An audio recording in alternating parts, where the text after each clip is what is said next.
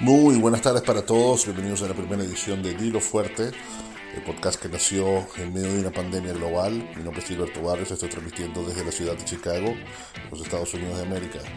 Hoy en nuestra primera edición estaremos contando con la doctora Virginia Mesti, ella es cirujano en el Hospital de La Paz en Madrid y nos estará contando más sobre cómo fue la experiencia de vivir esta pandemia del coronavirus en la primera línea de defensa como médico. Nos estará contando si realmente se está logrando aplanar la curva de contagios. Y adicionalmente nos comentará si las estrategias planteadas por el gobierno español para regresar a la normalidad son las correctas. Pendientes que empezamos ya con Dilo Fuerte.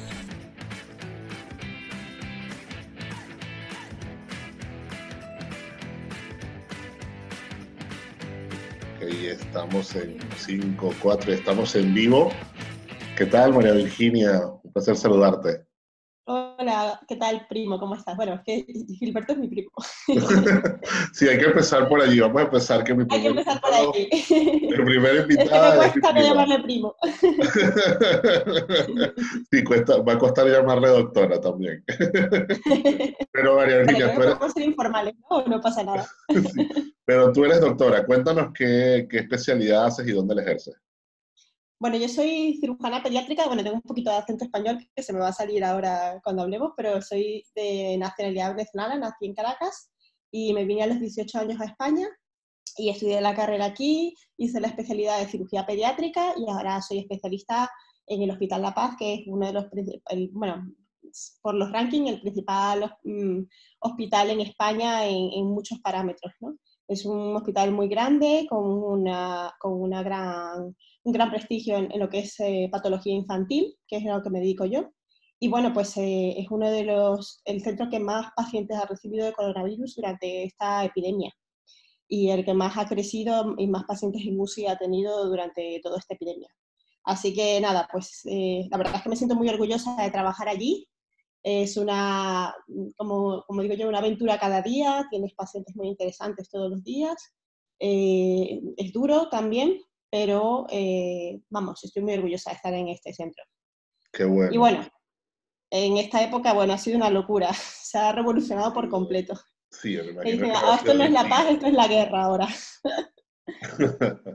a, mí, una de las cosas que, me han hecho sobre todo pedirte a ti que, que, iniciara esta ronda de podcast contigo es porque antes de que esta locura se desatara, es decir, en una época en la que ya en China se había desatado, en la que Italia estaba empezando a vivir dificultades, pero que en el resto del mundo mm, apenas oíamos las noticias, pero no se asimilaba bien lo que iba a pasar, ni estábamos preparándonos Sencillamente se veía como que en algunos países del extranjero esta crisis se estaba agudizando.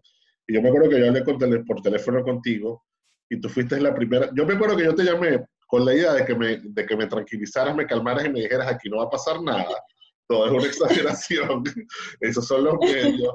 Pero no, tú mismo me dijiste, no, primo, esto es grave, esto, está, esto puede salirse de control, esta enfermedad se contagia demasiado rápido y, yo creo que no estamos listos para lo que viene y lo que viene puede ser muy complicado y difícil. Así que prepárate. Desde luego que listos no hemos estado nunca, o sea, sí que ha habido cierta preparación para epidemias, dentro de los gobiernos está estipulado, pero, pero no en la magnitud en la que debería tenerse, porque invertimos muchísimo dinero, en, mucho presupuesto en armamento militar, en, prevención de muchísimas cosas, pero esto que es algo que es muy plausible, que, que ha ocurrido en la humanidad a lo largo de la historia muchísimas veces, ha ocurrido ahora y no estábamos preparados con toda la tecnología y con todos los avances que tenemos. Es verdad que es muy difícil porque esto es tan variable como la biología misma, o sea, el virus que te puede dar una nueva epidemia puede ser tan variado que es muy difícil de prepararse, ¿no? Pero, eh, y aparte que la forma, la economía como está montada en el mundo, el mundo como gira, no está preparado para esto, ¿no? Pero mm, sí que nos ha cogido muy en pañales a todos, al mundo entero, y, y ha faltado mucha, también mucha sinceridad por parte de los gobiernos en un primer momento, sobre todo de China, para prepararnos. Porque mira, yo te puedo decir, te voy a contar mi, mi evolución de mi conocimiento sobre el coronavirus desde el principio. Yo empezamos a oír de esto en diciembre, un poquito en enero, ¿no? Finales de diciembre, principios de enero, sobre todo en enero. No me acuerdo cuando Super Bowl. Que había un de coronavirus en China, y esto es como, como todo, pues siempre ha habido brotes de, que, hemos oído, que si el ébola, que si el SARS, que si el MERS, y, todos esos eh, siempre han eh, conseguido dar mucha alarma, ¿no? La gripe aviar también, eh, el H1N1, me acuerdo que esa, cuando estaba yo en la carrera y fue una gran alarma porque se creyó que podía ser como la de 1918, la, gripe española.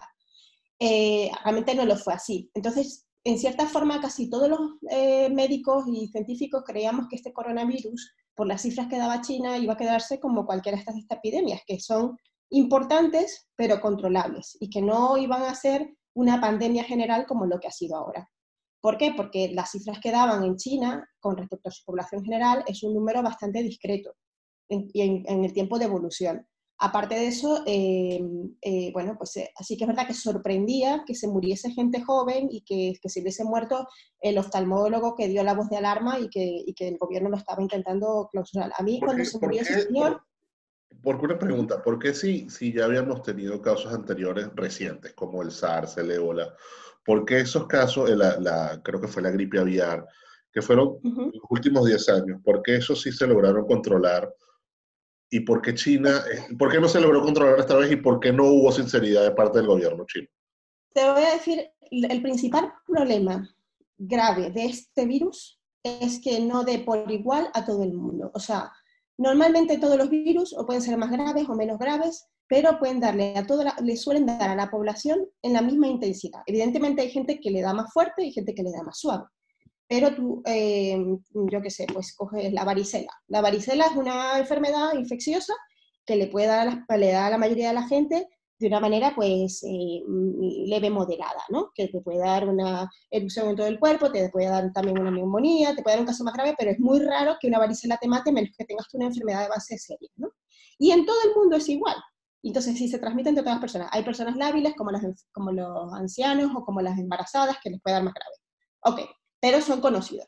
¿Qué pasa con este coronavirus? No cumple para nada esa norma. Hay personas que no tienen ningún síntoma y hay personas que se ponen gravísimas a morir en la UCI. Y no tiene nada que ver esas debilidades que conocíamos en otras enfermedades infecciosas como el embarazo, la vejez, enfermedades como yo sé, la hipertensión, la diabetes, lo que sea, ¿vale? No, este, este virus no cumple eso. Entonces, ese es el principal problema, porque no tiene forma de controlar a las personas. Tú tienes un ébola que es súper mortal, que mata muchísimo, y es facilísimo de controlar, porque es que en el momento que a ti te da un ébola, tú te pones a morir y te quedas en tu casa y no puedes dar ni un paso. Y aquí se lo vas a Como mucho a tu grupo familiar.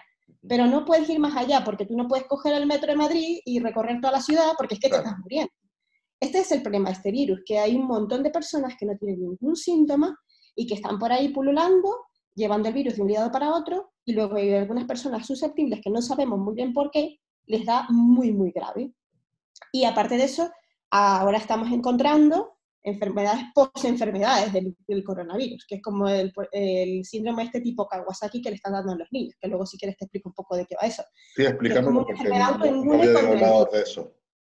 No, había oído hablar de eso? Del síndrome Kawasaki. Ah, bueno, eso es muy interesante y está surgiendo ahora eh, de hecho, ahora mismo ya nosotros, bueno, eh, mm, es que me estoy saltando muchos pasos, te estoy, esto era algo que voy a contar al final, ¿no? Pero bueno, en principio, vuelvo a mi línea de antes y luego eso lo aparcamos para luego. Eh, entonces, ¿qué pasó en diciembre, en enero? Empezaron a oírse noticias y todos creíamos que la evolución iba a ser como las epidemias normales, ¿no? Que tienen una forma de, de una afectación en la población más o menos homogénea.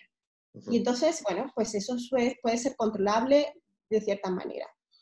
De repente, en febrero, yo ya me empiezo a alarmar porque eh, empieza a haber casos en el resto de Europa eh, y, ya ser más graves, ingresar en UCI, y ya nos empezamos a preocupar.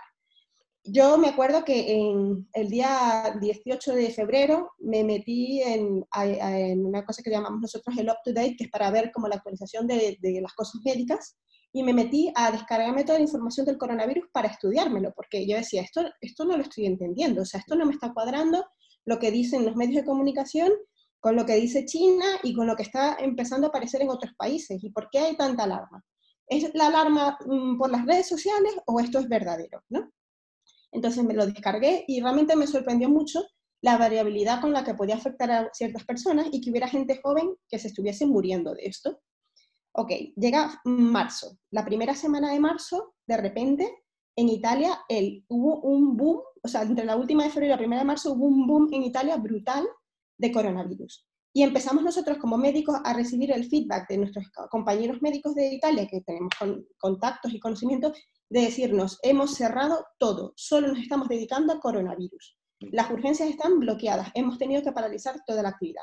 Y esa semana de margen, esa mínima semana de margen, sí que nos dio a nosotros un poquito de, posibilidades de organizarnos y decir, ok, aquí paralizamos toda la actividad y empezamos a dedicarnos solo a coronavirus.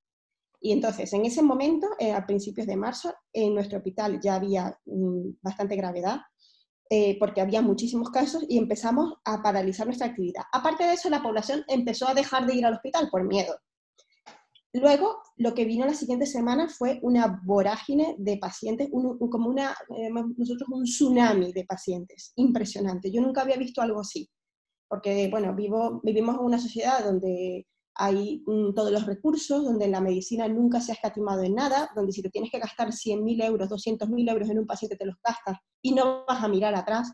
Si te lo tienes que meter en UCI, vas a meterlo en UCI, da igual la edad que tengas, si, si, es una persona mayor, si tiene 85 años, pero tiene una vida normal, lo metes en la UCI. Todo eso, nosotros estamos acostumbrados a esa medicina. Y de repente llega un día en el que te llega una avalancha de pacientes con 50, yo te hablo solo a mi hospital, pero es una referencia de, todos los hospitales de España, ¿no? En nuestro hospital teníamos 50 camas de UCI, que no es poco, ¿eh? O sea, es bastante. Contando todas, las, las UCIs normales, las UCIs postquirúrgicas, las UCIs pediátricas, las UCIs de maternidad, todas las, todas las UCIs que estaban en funcionamiento, porque esas UCIs tienen una ocupación más grande de España, ¿no?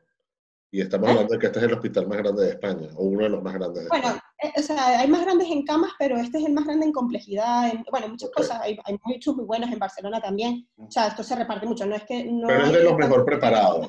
Es como entre los que hay. Que tiene muchísima capacidad. Bueno, en, una, en dos semanas aumentamos la capacidad de, de 50 camas de UCI a 150 camas de UCI con la complejidad que eso lleva de especialistas médicos, de enfermería, de material, porque claro, montar una UCI no es que digas busca respiradores, no es que no solo son los respiradores, es que tú necesitas una cantidad de material, de monitores, de medidores, de, de miles de cosas para tener un paciente de UCI.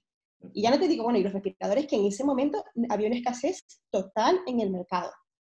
Entonces, eh, a España además le pegó muy fuerte porque el gobierno, que es un gobierno de izquierdas, eh, que yo no tengo nada en contra de, no, no, quiero politizar esto para nada, mm. pero que tenía mucho, eh, le daba mucha importancia a la manifestación del 8M, de la, de la manifestación de la mujer, el día 8 de marzo. Y entonces, cuando ya en otros países europeos se empezaron a limitar muchas actividades, em, tipo eh, conciertos, eh, juegos de eh, fútbol, juegos de básquet, manifestaciones, en, España no se quiso frenar, quería todo paralizarse a partir del 8 de marzo para que la manifestación no se bloquease, ah, ¿vale? Para que no se terminase. Y entonces eso hizo que en esa semana clave, crítica, en la que Italia estaba a tope, no sé, cortaron vuelos, porque no tiene sentido que tú digas, ah, bueno, voy a cortar los vuelos de Italia a España, pero eh, voy a dejar la, la, manifestación en pie.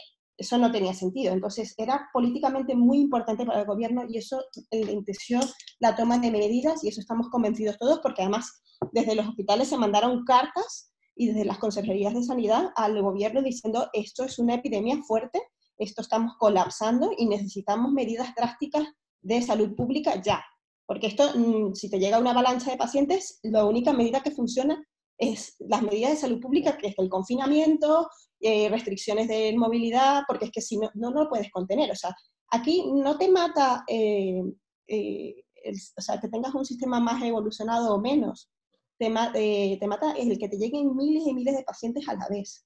y una pregunta, ¿hay, hay, alguna, ¿hay alguna manera de saber exactamente sea, se, sabe que la marcha del 8M tuvo una incidencia este, en el aumento de, casos y en el aumento Pero no es si la marcha, o sea, porque esa marcha fueron 200.000 personas, que no son pocas. Pero, no es hay algún número que te diga es que mantener hasta esta fecha todo lo demás abierto. Ah, Cines, teatros, eh, partidos de fútbol, eh, vuelos internacionales, todo, todo, todo se pospuso después del 8 de marzo. O sea que el gobierno sabía de previo que ya debía haber parado todo y no lo quiso parar. Claro que sí. Esto, es que además hay eh, muchísima evidencia de que eso se tenía que haber hecho antes. Y cuestiones ideológicas, que yo no digo que, no, que son importantes para ciertas partes de la población, pero en estos momentos la gente no se imaginó la gravedad de esto. Claro. Cuando ya estaba pasando en Italia, pero se creía que iba a haber más margen. Y se esforzó y, fíjate lo que puede cambiarte una semana, porque era una semana antes la que se pidió clausurarlo todo, cerrar con, eh, los partidos de fútbol, cerrar... Eh, bueno, y de hecho se cree que de España a Italia pasó tanto por un partido de fútbol que hubo en Bérgamo. de la eh, Champions, sí. De la, Atalaya, ¿no? yo no sé, no sé Sí, hubo varios partidos de, europeos entre y equipos españoles hubo e movilización de muchísimos españoles a Italia y esos, todos esos vuelos. Y claro, eso hizo que, que, que, pasara rápidamente. Luego, ha ido la curva se está aplanando ya, o sea, ha habido unas medidas de restricción las más estrictas de toda Europa, las hubo en España. No podíamos salir de casa ni siquiera a dar un paseo, solamente podías ir a comprar comida o a una farmacia, o si te tenías que ir al hospital, hubo dos semanas de paralización completa de la actividad económica eh, no podías ir a trabajar tampoco, salvo cosas, actividades esenciales, que era ir a pues, la gente que trabajaba en el supermercado o los médicos o poca cosa más. Pero eso ha sido una de las medidas más, más estrictas de toda Europa y, bueno, y con eso sí que se logró contener, pero claro, a costa de, castigar muy duramente a la población, porque, porque se han tenido que tomar medidas muy drásticas porque no se tomaron quizás medidas más leves anteriormente, ¿no? y bueno, pues ahora mismo Aquí, por ejemplo, en, Chicago, quizás que eh, esto no disminuyó los contagios, los contagios fueron muchísimos y las muertes fueron muchísimas, pero quizás una ventaja que se tuvo aquí es que viendo lo que pasaba en España, viendo lo que pasaba en Italia y viendo sobre todo lo que estaba pasando en la costa oeste y en Nueva York, Chicago tuvo como que un par de semanas de antelación donde se paró, no se paró por completo, porque la ciudad no se paró por completo, pero sí se paró bastante. No hacía falta pararla por completo, hacía falta distanciamiento social. No puedes hacer un partido de fútbol en el Bernabéu, porque es que eso es una, una barbarie. O sea, eso es, eso es el, la máxima expresión de la contaminación entre personas. Entonces, no, eran medidas que económicamente iban a ser mucho mejores, ¿sabes? Porque la gente, claro, se lleva las manos a la cabeza, ¿cómo va a parar el fútbol? ¿Pero qué dices? Pero es que mira, mira cómo estamos ahora. Entonces, eh, si tú tomas medidas un poco en una fase más precoz y, no llegas a tener tanto nivel crítico de pacientes, es mucho mejor. Y luego te quería comentar una cosa que es súper interesante, que a mí me llama la atención y no sabemos exactamente a qué se debe, es que, bueno, las dos semanas esas críticas, críticas, críticas fueron entre la última de marzo y la primera de abril. Hubo una mm, barbaridad de pacientes en todos los hospitales de Madrid que era eh, impresionante, impresionante. O sea que desde principios de marzo hasta final de marzo fue subiendo, subiendo, subiendo la curva y a partir de la primera semana de abril es que empezó a bajar la curva. En el pico de la curva mm. era brutal la cantidad de gente que se moría, mm. pero impresionante. Comparativamente con el principio de la curva y con el final de la curva, en el pico máximo muere muchísima gente. Primero por la falta, falta de, de recursos. O sea, a lo mejor una persona de 75 años que entraría en la UCI normalmente, pues a lo mejor eso, esa semana, esos tres, cuatro, cinco días críticos no pudo entrar. Pero no porque, es que, es que ya, es que ni te cogí el teléfono intensivista, tú, yo estuve en la planta, o sea, yo soy cirujana pediátrica que no tiene nada que ver y estaba en una planta teniendo pacientes coronavirus. Y se me estaba muriendo un señor y llamaba al intensivista y me dijo, adiós, no te puedo atender. Y pum, me colgó. Y yo, ¿y qué hago? O sea, ¿qué hago? Este paciente necesita una UCI. Y es un estrés impresionante. Y, y, es que el otro, yo me imagino cómo estaría. O sea, estaría atendiendo miles de pacientes, todos gravísimos a la vez, que ni te puede coger el teléfono para decirte no te recibo al paciente. O sea, es que era una cosa brutal. Eh, todos agotados, eh, con un estrés mm, mm, físico y mental brutal. Y, y bueno, eso menos mal que fue un corto periodo de tiempo y luego pasó. Pero lo que nos llama la atención es que en esos días moría muchísima gente, moría muchísima gente de golpe en su casa, moría muchísima gente en las residencias, moría muchísima gente en el hospital y, como de manera muy brusca. Y ahora mismo lo que estamos viendo es que los pacientes vienen en un estado más leve. Es verdad que en esos días el que estaba leve ni se salía de su casa porque sabía que estaban los hospitales así y ni se planteaba ir a un hospital. Pero ahora no tenemos tantos casos graves en proporción a los casos leves que tenemos.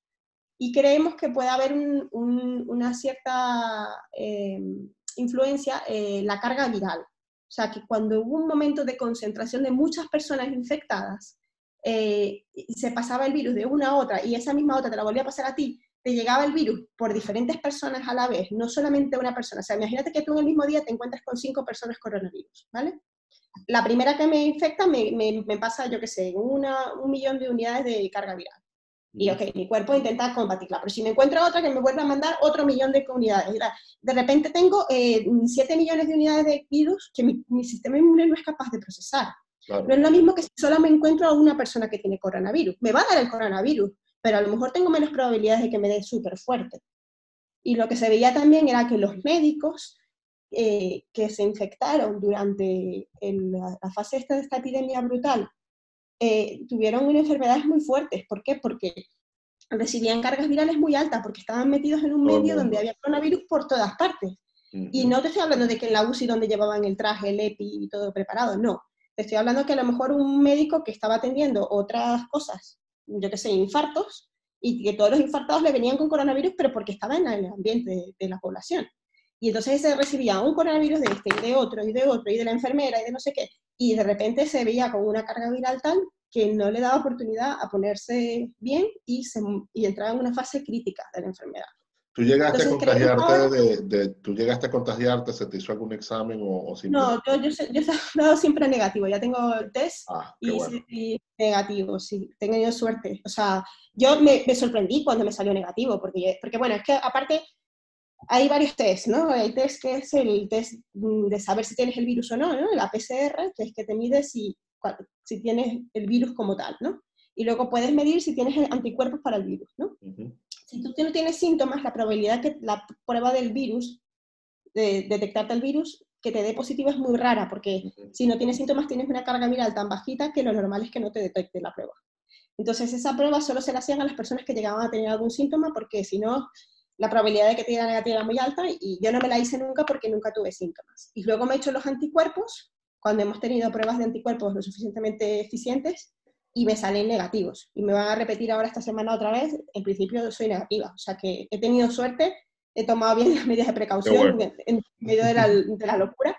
Pero, pero bueno, eh, yo me sorprendí porque decía, es imposible que no me haya contagiado, si conozco a tanta gente contagiada, he estado en esa planta, y, pero bueno, sí que se puede uno no contagiar. O sea, eh, realmente tomando precauciones se puede. Hay una cosa que quería preguntarte, nos, has comentado sobre, o sea, mucho se ha hablado de cómo, cómo sido lo, lo, fuerte que han recibido los médicos esta, esta crisis y se les ha aplaudido, se les ha felicitado. Yo quisiera que tú me contaras como médico en el Hospital de la Paz, cómo, fue, cómo era tu rutina profesional durante esos días, o sea, cómo llegabas, qué tenías que hacer, cuántas personas atendías, cuántas personas estaban graves, cuántas personas fallecían, es decir, que nos echen una historia como persona, como humano, en lo que te tocó vivir allá adentro. Sí, bueno, pues mira, yo, yo soy cirujana pediátrica, entonces los primeros días estaban organizando los equipos para atender a las plantas de coronavirus, ¿no? Entonces, evidentemente, eh, dentro de las especialidades, pues tenemos eh, como categorías, por decirlo así, porque claro, están los intensivistas, que son las personas eh, óptimas para atender a un paciente crítico de coronavirus, pero los anestesistas son especialistas que también sirven para esa función porque tienen una formación muy parecida en cuidado. La, cirugía no es más que unos cuidados intensivos muy cortos durante la cirugía, pero son cuidados intensivos. Entonces, eh, los, los mm, intensivistas y anestesistas de todo el hospital se dedicaron a lo que es los cuidados intensivos. Y los especialistas médicos son los que lideraban el cuidado de las plantas de los pacientes ingresados en plantas. ¿no? Médicos me refiero a no quirúrgicos, por ejemplo, Em, digestivos, el neumólogo, el, cardiólogo, ¿vale? Las especialidades que son médicas y no quirúrgicas eran los que lideraban. Evidentemente, el, médico ideal para atender a un paciente en la planta con coronavirus es un médico internista o un neumólogo o neumonólogo, ¿vale? Que es lo mismo. Entonces, eh, como de estos hay un número limitado, todos los especialistas médicos pasaron a ser como los líderes de esos. Y luego ellos eran como jefes de equipo y dentro de cada jefe de equipo tuvimos que ir los especialistas también quirúrgicos a eh, ser como, mm, a hacer labores médicas, pero bajo la supervisión de estos médicos, eh, especialistas mm, no quirúrgicos, sino médicos, ¿no? Es que médico, médico suena un poco redundante, pero hay especialistas médicos, de médicas y de quirúrgicas, ¿no? Okay. Entonces, yo soy quirúrgica, entonces yo pues estaba en una planta de neumología, eh, bueno, porque todo el hospital general, el traumatológico y el, el, infantil se convirtieron en plantas de coronavirus, solo se mantuvo una actividad mínima de maternidad, de urgencias vitales, todo lo que fueron cánceres y demás se derivaron en hospitales privados a operarse fuera de, de estos hospitales, que son cosas que no se pueden retrasar, y solo manteníamos las urgencias pediátricas y de maternidad, ¿vale? Porque eso no se puede posponer, ¿vale? Eh, y entonces mm, manteníamos una actividad mínima y nos íbamos rotando los especialistas de, por ejemplo, yo que soy cirujana pediátrica, mantenía mi actividad infantil, pero iba rotando hacia la general. Entonces, ¿cómo era mi día a día? Pues eh, estaba bajo la supervisión de un neumólogo que me enseñó todo lo que tenía que saber, yo me lo estudiaba en casa, claro, yo no, soy, yo no sé tratar una neumonía, o sea, que, que, te diga, me lo estudié en la carrera, pero, pero es que mm, ya nos, nos vamos ramificando tanto que, que, que se nos escapa, ¿no? Entonces, después de, eh, hicieron protocolos en el hospital muy específicos para que no tuvieras prácticamente que pensar, sino que actuar según el protocolo, pero evidentemente tienes que hacer tu actuación médica porque hay muchas decisiones que tienes que tomar, ¿no? Y bueno, pues estábamos menos mal los médicos, los quirúrgicos supervisados por los médicos y eso te daba un poquito de tranquilidad, ¿no? Pero bueno, hacíamos turnos eh, de 8, o sea, de, de 7, 7 y 10 horas, ¿no? La noche era de 10 horas. Eh, todos los días todos los días, sin descanso. Lunes, martes, miércoles, jueves, viernes, sábado. Iba, iba rotando, mañana, mañana, tarde o noche. Todos los días durante ese mes crítico sin descanso. O sea, eso psicológicamente también era terrible, porque era como que todos los días son iguales, ¿sabes? No sabes si es lunes, martes, miércoles, sábado, domingo, 25, 30, te daba igual, o sea, es que todos los días era igual y cada vez eran más y más pacientes y más pacientes, una cosa como, pero esto va a acabar en algún momento, psicológicamente, eso, en, esa, en ese ascenso de la curva era durísimo, durísimo porque el trabajo era duro, porque pues, ir al hospital y ponerte los trajes y tal, y la mascarilla y no sé qué, tener el contacto, cuidado en no tocar absolutamente nada, tocarte la cara, eso es agotador. O sea, el de estarte poniendo alcohol cada dos por tres, cada vez que vas a tocar el teclado del ordenador, embadurnarlo de alcohol, eh, todo, o sea, todo. Mantener la distancia con las personas. Es, complicado estar así durante un mes entero. y, bueno, y logré no contagiarme, o sea, que sí que realmente funcionan esas medidas, pero es agotador psicológicamente y físicamente también. Bueno, ahora ya vamos a la parte más difícil, ¿no? Lo que es la parte de los pacientes y de la parte humana ¿no? de todo esto. Llegas y, ves a un, yo lo, que veía en mi día a día era un paciente que había estado de media cuatro o cinco días en la urgencia en un sillón esperando subir a una cama, porque no había camas en el hospital, porque en las urgencias habían montado carpas fuera del hospital, habían ocupado el gimnasio del hospital y todo estaba lleno de camas y de sillones. El afortunado abuelo de 80 tenía una cama pero el que tenía 65, 70 estaba en un sillón esperando su cama del hospital, y a lo mejor se tiraba cuatro o cinco días en la urgencia hasta que conseguía tener una cama, que se liberaba la cama. O se lo llevaban luego al hospital de campaña que se montó, pero duro, ¿eh? O sea, imagínate tú estar con una neumonía bilateral grave y en un sillón durante cinco días. Mal, muy mal. Te encontrabas esa persona allí que te decía, eh, yo qué sé, te puedo dar el ejemplo de una abuelita que me dice, hija mía, yo solo quiero saber cómo está mi hija que está en la UCI. Mm. Mi marido se murió ayer. Oh, y tú, o sea, se te ponen los pelos de punta. O sea, eso es, eh, claro, es que moralmente se te, se te cae el mundo. Esa señora está allí ahogándose, con oxígeno en, en mascarilla a alto flujo, Em, con 75 años, con su marido muerto y su hija en la UCI. Mm. O sea, y sin que nadie pueda ir a acompañarla a decirle, hola, no se preocupe, todo va a estar bien. Estaba en su duelo de su marido. Con su, o sea, es que era trágico, trágico. Y, y, y, eso es una historia, mm, pero te puedo decir muchas. Miles, claro. Miles. Eh, me acuerdo de una, una enfermera que su madre estaba ingresada y llegó desesperada, pero ¿qué le estás poniendo? ¿Qué no sé qué? Como muy preocupada yo, pero tranquila. Y dice, es que acabo de enterrar a mi padre, vengo de enterrar a mi padre y a mi madre no le puede pasar esto también.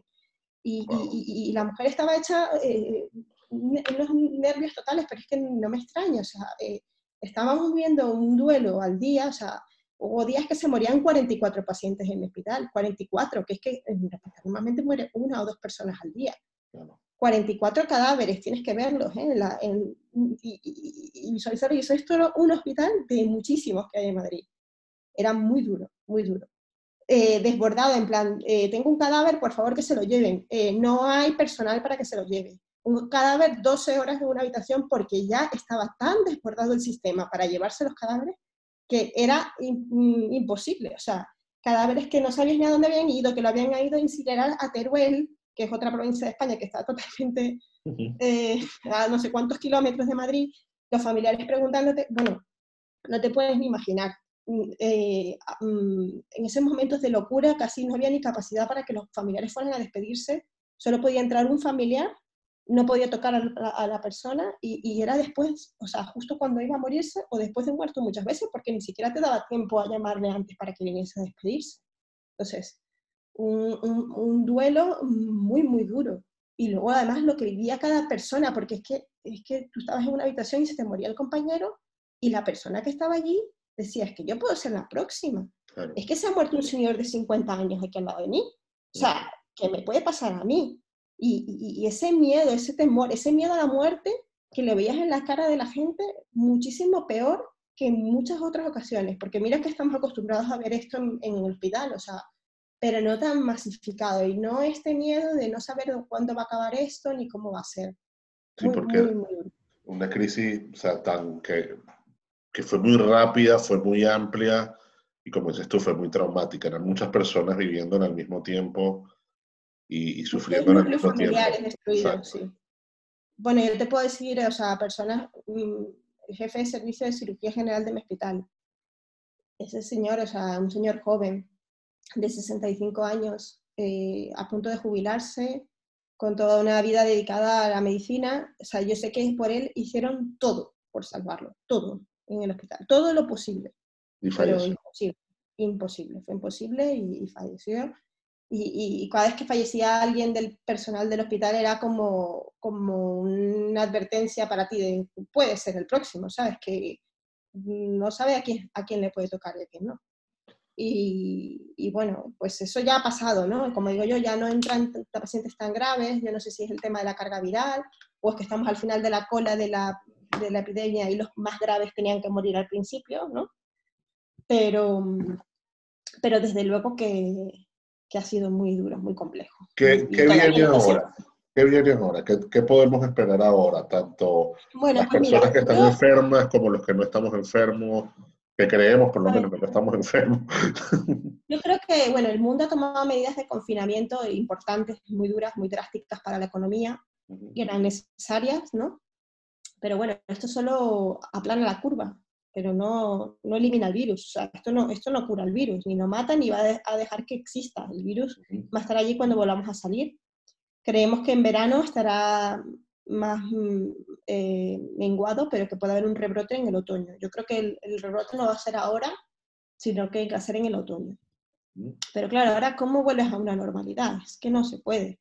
Nosotros, eh, eh, en el micromundo nuestro del hospital, ¿cómo vuelves a operar la patología normal? Es que tienes que dar unas garantías. Ahora estamos operando lo medianamente preferente y tienes que hacer pruebas de coronavirus a todos los pacientes, estar testando todo el tiempo todo, todas las precauciones de contacto, y aún así no tienes garantía 100% de que la persona no se infecte.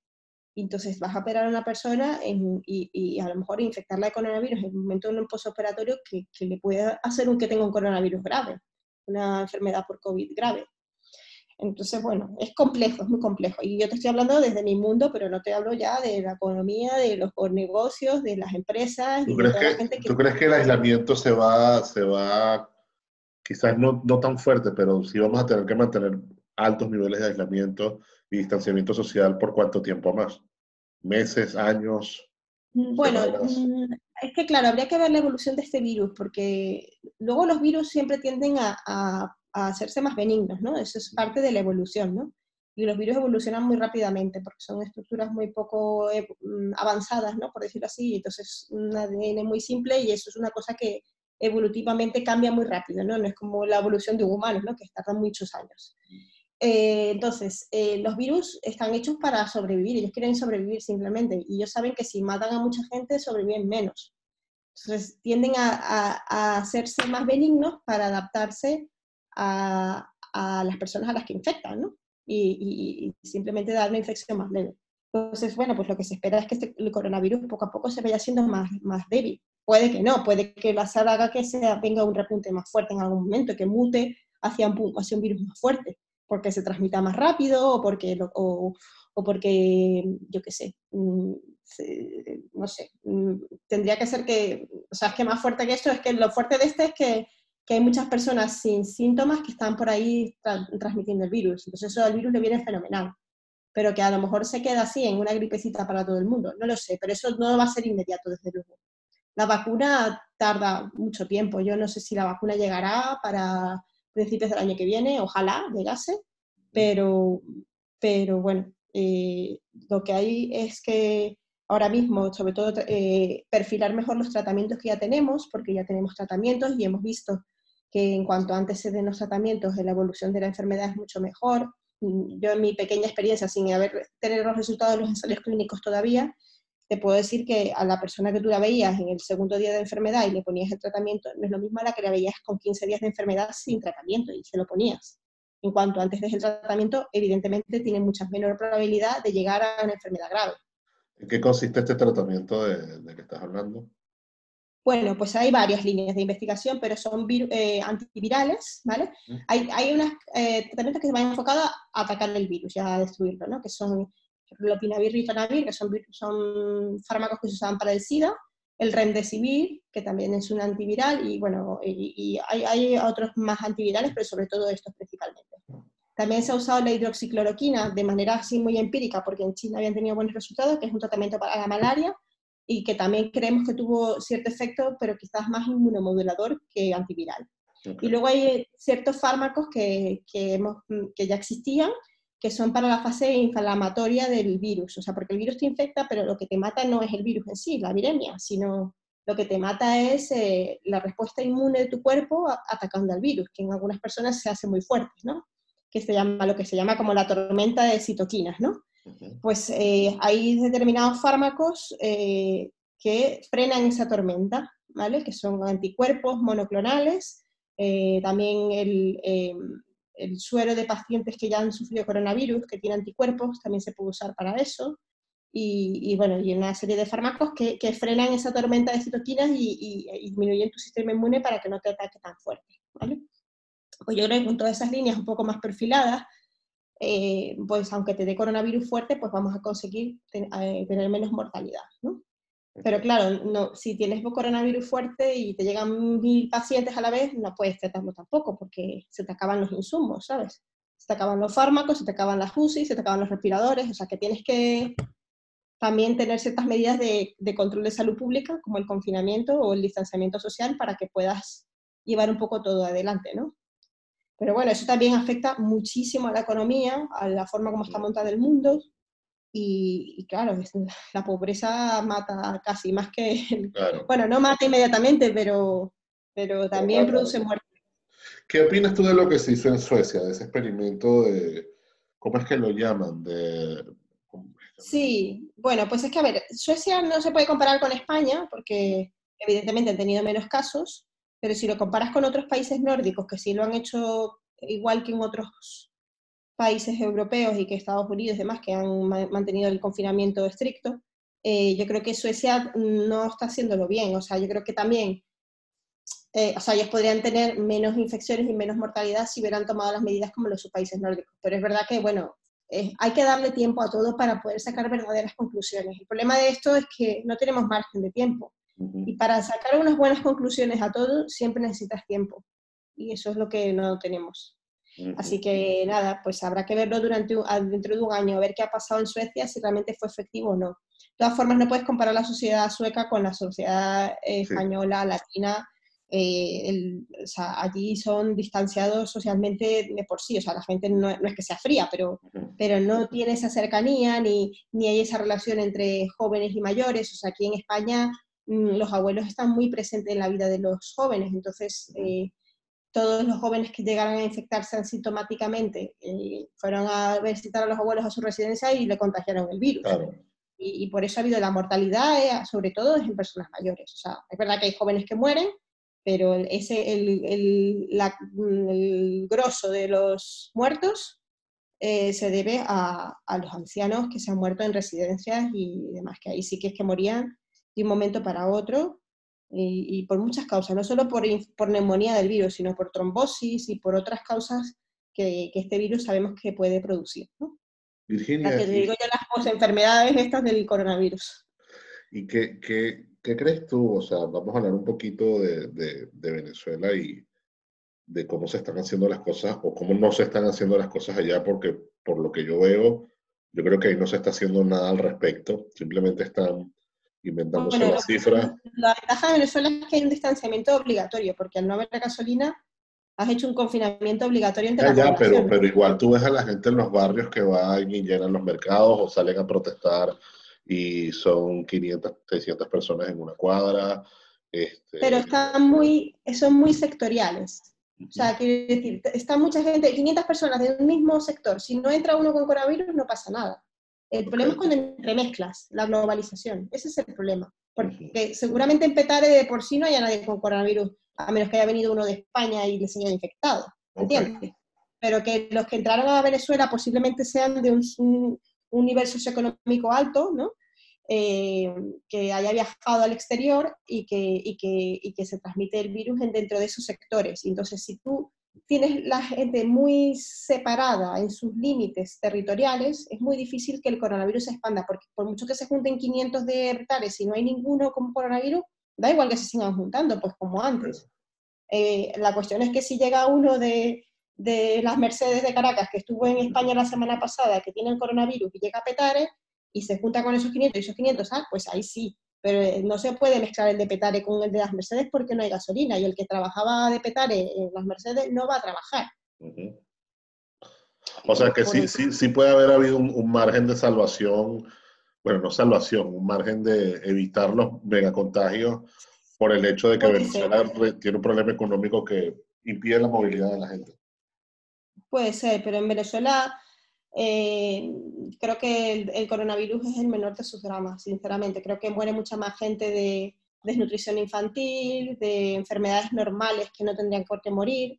O sea, en Venezuela la mortalidad infantil es brutal y, y, esos son años de vida que te quitas, que bueno, que sí, se muere uno de 50 años de coronavirus, uh, pero es que se mueren niños de 3 años por una gastroenteritis o por una disentería. Entonces, eso, eso es mucho más grave porque estás quitando muchísimos más años de vida a una persona.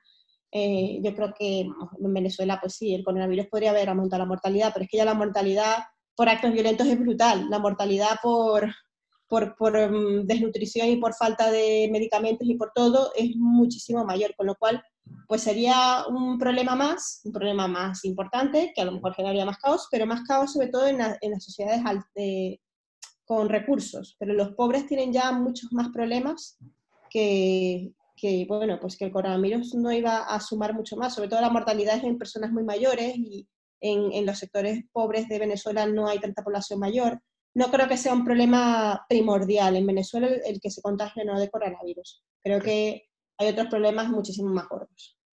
Okay. ¿Y cómo lo viste en el resto de Latinoamérica, si es que he tenido chance de verlo? Porque me imagino que también está Pues mira, en el resto de Latinoamérica ha habido mucha variación. Por ejemplo, en países como Chile, eh, que, se que vieron la experiencia de España y, se asustaron, tomaron medidas de precaución pronto, pues han tenido buenos resultados dentro de lo que es, ¿no? países como Ecuador, pues mm, peor, pero es, mm, es, difícil tomar medidas de confinamiento en esos países, más aún en países como la India y demás, pero eh, creo que sí que tuvieron la oportunidad de separar a la población eh, en un momento más precoz y como te digo yo, el tema de la carga viral yo creo que sí influye. Entonces, si, aunque llegue y, y no haya un, confinamiento perfecto, si no llegas a tener una carga viral crítica, puedes mm, contenerlo en cierta manera, ¿no? Con lo cual, bueno, pues a ver, en Brasil sí que hay bastantes muertes y es un país que se está afectando bastante, que además que la estadística no es como la que tienes en Europa, que si te dicen en Inglaterra que hay 30.000 muertos, pues los hay, ¿sabes? Pero no, no es allí, pues a saber cuántos se mueren. Hay un montón de que se mueren en su casa y pues nunca sabrás si fue coronavirus o no. Pero si, si pasa hasta aquí en España, o sea, ¿qué te puedes imaginar? y pasa en Europa, eh, pues muchísimo más en, en, otros, en otros países más pobres. Pero, em, claro, es que esos países tienen, o sea, eh, a ver, el coronavirus es un problema para el primer mundo, yo creo, pero en otros países hay problemas tan serios y tan gordos de mortalidad por otras cosas que, que quizás el coronavirus no es algo tan serio y importante. Y ahora mismo, pues sí, parece que el coronavirus es una catástrofe mundial, pero porque los países del primer mundo, que son los que llevan la voz cantante, pues están llevando, o sea, están sufriendo todo lo grave del el confinamiento, de la crisis económica y demás, pero ni siquiera en, muertos, porque bueno, o sea, 30.000 muertos para España es una desgracia y es un horror, pero no es una cifra que tú, o sea, es horrible, ¿eh? no tendría que haberse muerto ninguna de esas personas y no quiero eh, como menospreciar la muerte de esas personas, ni muchísimo menos, pero no es un número eh, estadísticamente horrible como para compararlo con la mortalidad que hay en Brasil por problemas mm, violentos o por, ¿sabes? Que es que eh, hay problemas muy gordos en el mundo, en África, por ejemplo, hay problemas muchísimo más serios que, que, no tienen agua las personas, que me estás hablando de coronavirus, o sea, con lo cual es un problema sobre todo yo creo del primer mundo, del primer mundo en el que no admitimos que podamos morir con 70 años mm. sin una UCI. Pero ¿tú te crees que en Brasil se va a indignar una persona porque de 70 años no se muera? Es que la vida no vale lo mismo en un país que en otro, que suena muy duro decirlo. La vida en el primer mundo vale muchísimo, muchísimo, pero la vida en países que no vale absolutamente nada. Y no es lo mismo de grave. Es triste, pero es, lo que Es lo que hay. ¿Cómo va a ser el verano? Por lo menos en España. Vamos a, ver playas Mira, yo creo que en España, como aquí hay 40 grados en verano, no hay virus que viva. ¿En serio? que no vamos a ir a la playa, que todo se va a olvidar, y ya, ya veremos en septiembre, octubre, qué pasa. el chiringuito no se lo... No, bueno, no sé. A ver, el verano va a ser raro, va a ser muy raro, va a ser muy complejo. Eh, espero que, que, estas fases de desconfinamiento lleguen a tiempo del verano y que podamos ir aunque sea a la playa Ahora, evidentemente, eh, o sea, puede que haya algún rebrote, pero no creo que sea muy importante por el tema del clima. O sea, sí se ha visto en los estudios que se han hecho que los días de más contagio fueron los días más fríos. En eso pico de la curva hubo mucho frío en España, estuvo medio nevando, o sea, bueno, nevando en muchas provincias y en provincias que no nieva también nevó, o sea, que hizo mucho frío y el frío mm, favorece al virus. Creo que 40 grados de calor aquí en España nos va a favorecer. Quizás en otros países que no hay tanto calor mm, noten más ese rebrote, pero desde luego que en España creo que le va a favorecer en ese sentido. En Estados Unidos pues será también variable dependiendo del clima, pero en Estados Unidos también hay una, mm, un punto de ventaja, ¿no? Y es que ya es un país lo suficientemente separado en sí. O sea, hay, hay, ciudades que están muy conglomeradas como Nueva York, como, como Chicago, pero es, hay mucho más espacio. Sí, de hecho, en, la, en, las ciudades más pequeñas se vieron los casos, pero nada masivo, es decir, nada que no pudiera controlar con sus claro. Y cuando no hay una carga viral importante, que es lo que digo yo, no llegaron a haber pacientes en UCI, no, o sea, la cosa se controla muchísimo más. Entonces, en Estados Unidos, pues es un problema en Nueva York, que está la gente concentrada en el metro y tal, pero tú en general, pues aunque sea Chicago, es que la gente tiene más metros cuadrados por el su carro, no tienes por qué rozarte tanto con la gente. ¿eh? Y nosotros, yo me acuerdo ya a nivel profesional, yo en la universidad ya, incluso antes de que se desatara la locura en Italia, ya estábamos practicando el distanciamiento social. Sí, por eso, y se puede practicar. Es que los, la, cosa es que en Estados Unidos el distanciamiento es factible. En España, olvídate, es que no es factible. Es que, sin, eh, embargo, sin embargo, murió mucha gente que, que, que ha podido salvarse también. Es decir, Hubo como que se pudo, se, pudo, se pudo hacer las regulaciones necesarias para que no fuera una mega crisis, pero fue crisis igual. sí. El problema es que mm, nunca en el primer mundo eh, una vida había valido tanto dinero. Eso es el problema. El problema es que ahora están costando muchísimo dinero las vidas. Y en el primer mundo se podía permitir pagar por salvar vidas una cantidad. Pero es que ahora estamos hablando de miles de millones de millones de dólares que está perdiendo el mundo por salvar vidas. Y entonces eso es lo que a Trump le revienta en la cabeza, que cuánto vale una vida de verdad. esa, es mi perspectiva, ¿no? evidentemente para mí una vida vale infinito. O sea, yo soy médico, o sea, me dedico a esto y para mí la vida lo vale todo. Y hago todo lo que sea por salvar a una persona y me da igual el dinero que cueste, porque para eso, a eso me dedico y, en mi cabeza no cabe otra cosa. Eh, pero bueno, evidentemente entiendo a la persona que tenga a sus hijos y que no tenga que llevarles de comer, que, que, le dé igual que se muera alguno más, pero que siga teniendo tu trabajo, porque que si no también se va a morir.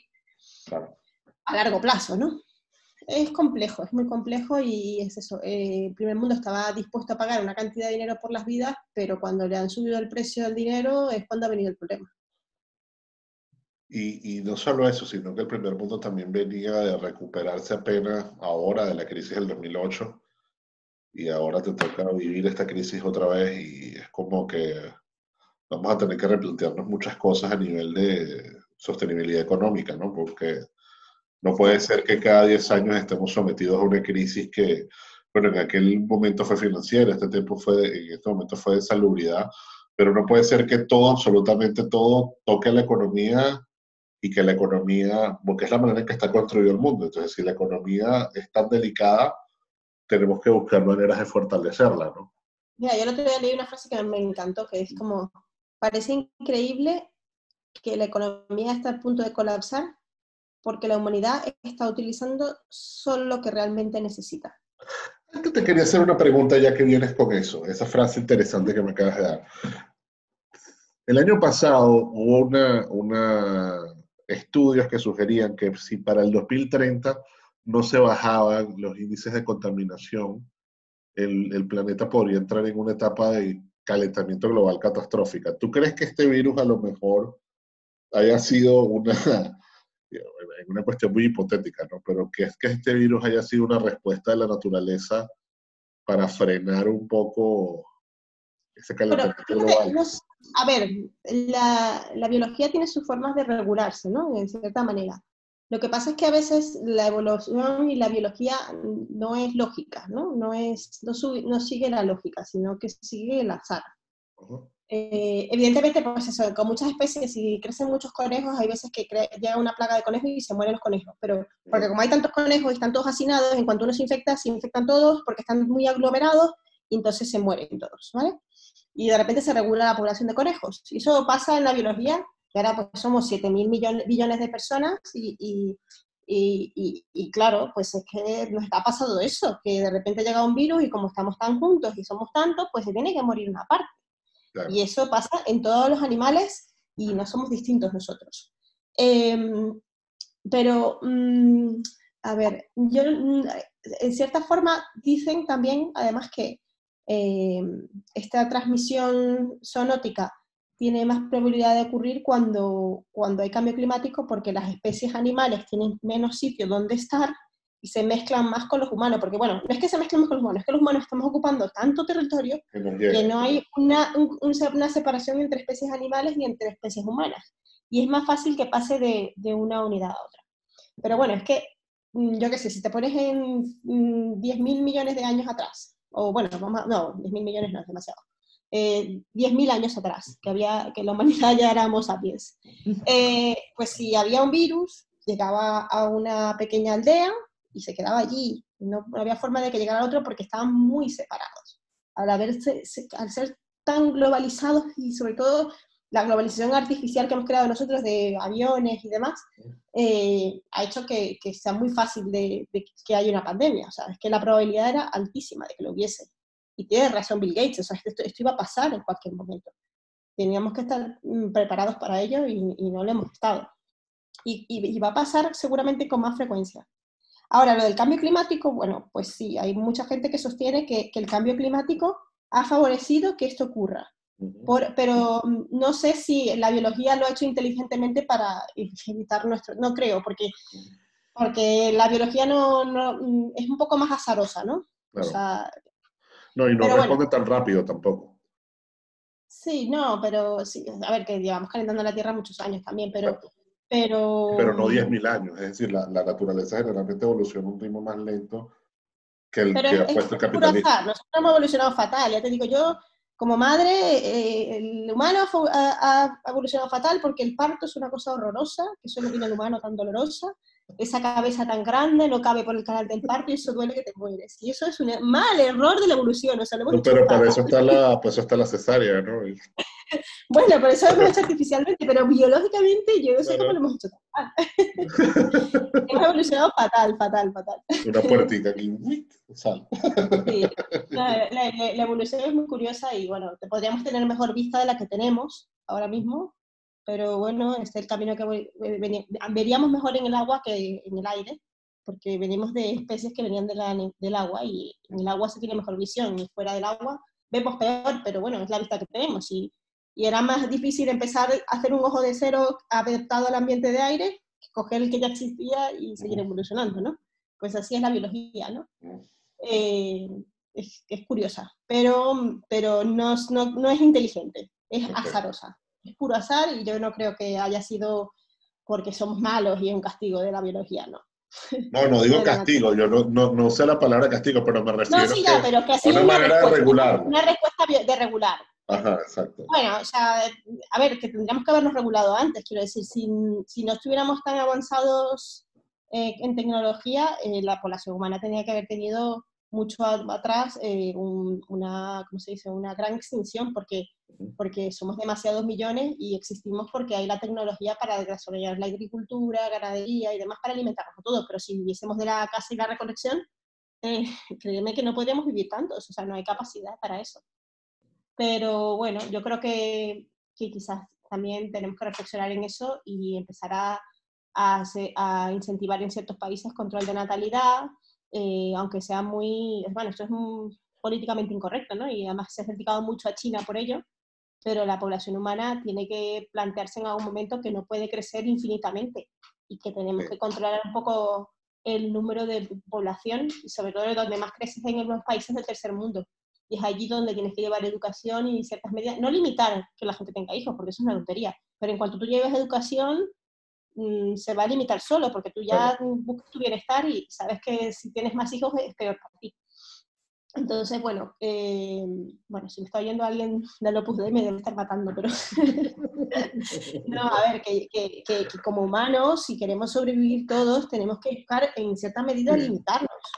O sea, eh, no podemos dar al libre albedrío que crezca la población mundial porque es que pasan estas cosas y tenemos que tener un número limitado de personas.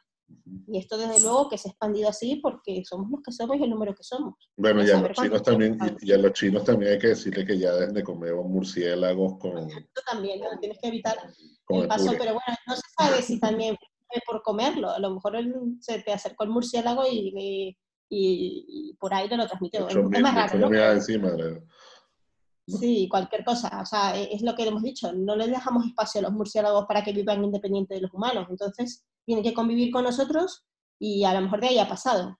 O a lo mejor ha sido en un laboratorio de Wuhan y se ha escapado accidentalmente, que tampoco yo lo descarto, quiero decir. O sea, aquí puede haber pasado de todo.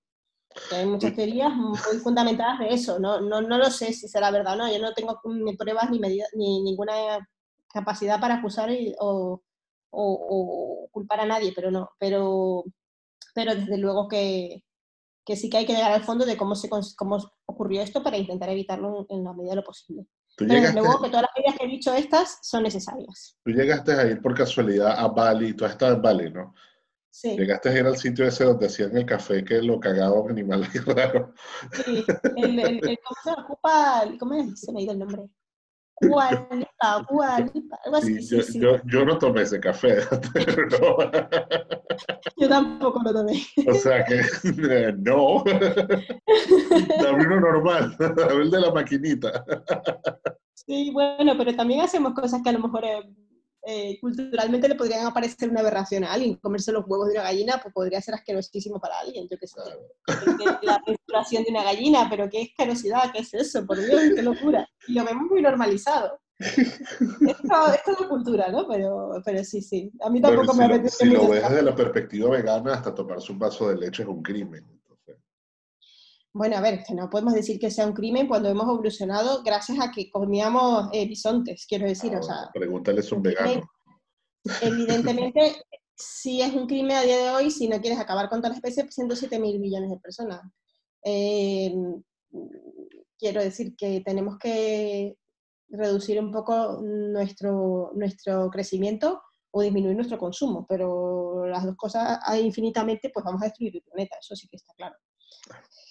Pero bueno, son medidas que son muy difíciles de, de, tomar, ¿no? Porque los políticos solo quieren que le votes la próxima vez y si le quitas el trabajo a mucha gente, pues no te van a votar.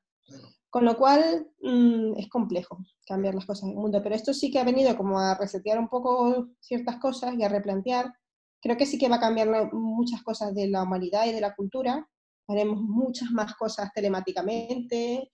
Eh, o sea, esto ha forzado a muchísimas empresas a hacer teletrabajo, a ver que sí se puede. Gente muy ortodoxa que no quería cambiar su forma de pensar ha tenido que cambiarlo obligatoriamente y creo que sí se va a mantener. O sea, que, que algo, algo nos vendrá bien para quizás contaminar menos, para hacer más homeworking y, y, hombre, que no te tengas que desplazar todo el mundo a la misma hora, a las 8 de la mañana, y llenar la ciudad de smog a la misma hora, ¿no? Pero bueno, desde luego que la economía está muy mal montada y, sí, podemos disminuir nuestro consumo al mínimo como ahora y no nos va a pasar absolutamente nada, pero se están destruyendo muchos empleos. Entonces, ¿cómo, ¿cómo nos reinventamos de un día para otro? Es muy complejo, ¿no? Sí, van a haber varios cambios y bueno, como dices tú, hay que esperar unos años a ver exactamente cuál fue el impacto real de, de esta pandemia. Bueno, Virginia, este, yo creo que ya llevamos casi el tiempo que nos permite la reunión. bueno, me ha, gustado mucho la conversación, no sé si... Estuvo chévere, estuvo divertida, gracias de verdad. Al final te conté lo del el coronavirus de los niños de post-coronavirus. ¿Qué es eso? Ah, sí, el, el, Kawasaki, cuéntanos rapidito. El Kawasaki.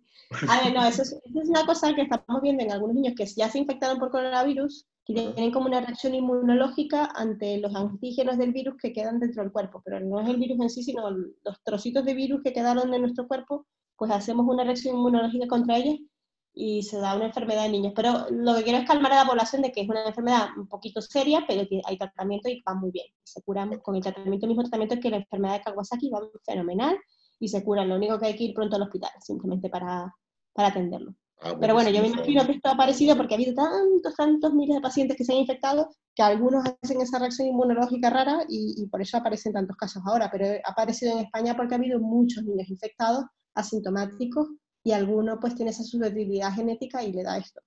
Pero, pero tampoco es una cosa que haya venido para quedarse, ni mucho menos, y simplemente hay que conocerlo y que cuando alguien lo tenga, pues que lleve a su hijo al hospital y, tiene un tratamiento muy efectivo. Pero si no se lleva al hospital a tiempo por miedo al coronavirus o esas tonterías, sí que puede llegar a ser muy grave.